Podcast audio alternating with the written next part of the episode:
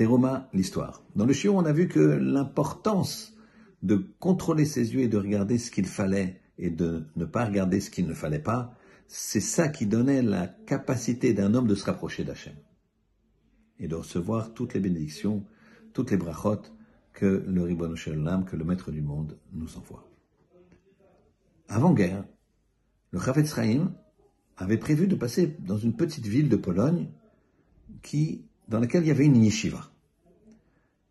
Quelques jours avant la venue du Chavetz Chaim, tous les Bachurim, tous les élèves de la yeshiva ont été voir le, le Rav, le Rosh Yeshiva, ils lui ont demandé, Rav, vous nous autorisez à prendre des euh, brachot du, du, du Gadol Ador, du lui-même, lorsqu'il va venir quelques heures dans notre ville, le Rav lui a dit oui, oui, bien sûr.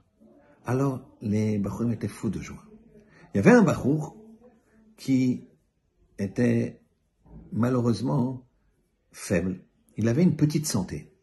Il n'était pas très grand, il était frêle, il était maigre et donc fragile.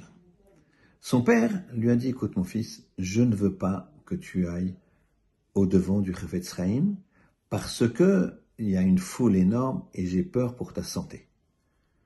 L'enfant a supplié son père, son père lui a dit, je te dis, c'est trop dangereux pour ta santé, tu peux te faire écraser, tu es trop frêle, tu es trop fragile, je t'interdis d'aller dans la rue, il y aura trop de monde.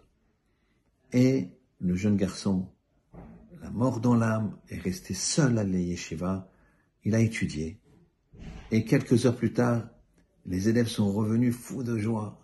Ils étaient, c'était une petite yeshiva, ils étaient une quinzaine. Et voilà que chacun est venu et a dit c'est fabuleux.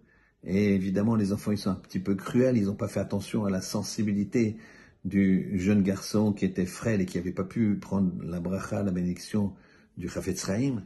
Ils lui ont dit, tu sais ce qu'il nous a dit comme bénédiction, comme bracha, le Chafetz Chaim? Il nous a dit, il nous a béni d'une longue vie, d'une très longue vie, en bonne santé mentale et physique. Le jeune garçon n'a rien dit. Maintenant, il faut savoir que quand on obéit à son père, alors, et qu'on a maîtrisé ses yeux, il n'a pas été voir le gadolador, rien que le voir, pas prendre la bracha, mais voir ce grand homme, il a maîtrisé ses yeux. Il a obéi à son père. Il est resté. Il pouvait, personne n'aurait jamais su. Son père l'aurait pas su. Il pouvait ne pas obéir à la voix de son père. Mais il a dit, mes yeux ne doivent pas voir le Chafetz Chaim, parce que si je le vois, c'est contre l'opinion de mon père. Et il a fait le respect de son père. Dans la Torah, il y a marqué que celui qui respecte son père, il aura une longue vie. Il faut savoir qu'après, il y a eu la guerre, que tous les élèves de la yeshiva, ils ont été sauvés. Et que plus tard, ils ont fait leur alia ou en Israël ou aux États-Unis. Et une personne a vérifié.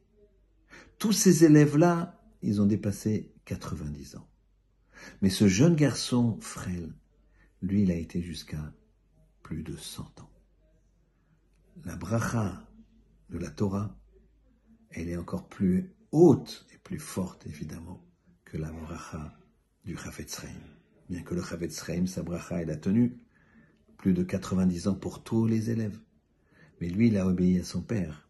Il a fait attention à ses yeux, il a maîtrisé ses yeux. Eh bien, il a eu une bracha encore supérieure. Maîtrisons nos yeux et on aura une bracha sans limite. À toi de jouer.